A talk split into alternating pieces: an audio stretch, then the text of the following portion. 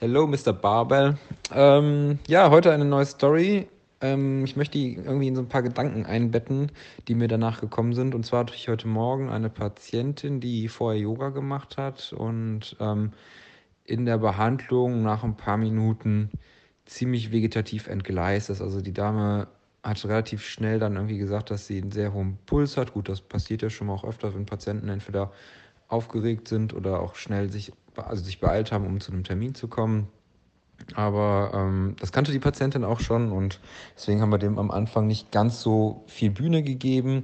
Ähm, aber dieses, dieses Gefühl von, naja, dann Herzrasen irgendwann von sehr schnellem Puls, das ging einfach nicht weg, sodass die Dame sich dann irgendwann hinlegen musste. Und das Ganze ist dann darin ausgeufert, dass sie sehr, sehr unsicher war, dass ähm, wir dann auch entsprechend nach mit ärztlicher Rücksprache ähm, die Patientin der Pflege übergeben haben.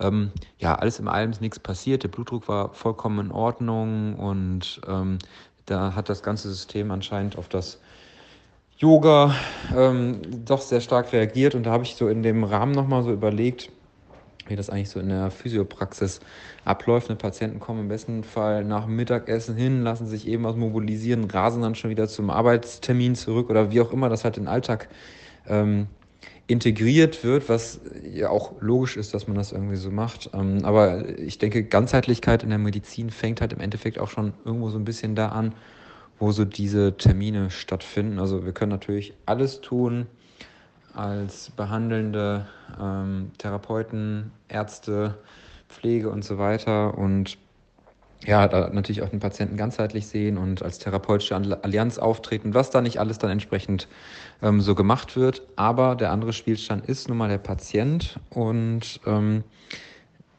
da sind halt einfach auch entsprechende Faktoren, die wir vielleicht nicht so beeinflussen können, obwohl wir ja das, ich sag mal, perfekte Setting da bieten können.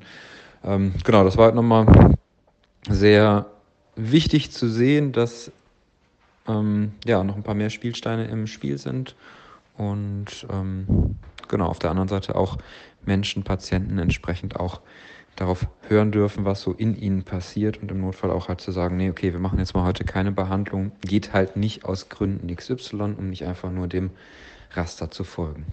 Genau, das war eine heute Morgen ein bisschen erstmal äh, nicht so schöne Geschichte, aber wir haben das denke ich, ganz gut so ähm, in den richtigen Wege leiten können und der Patientin geht es soweit gut. Learning daraus, ähm, ja, habe ich jetzt gerade hier formuliert.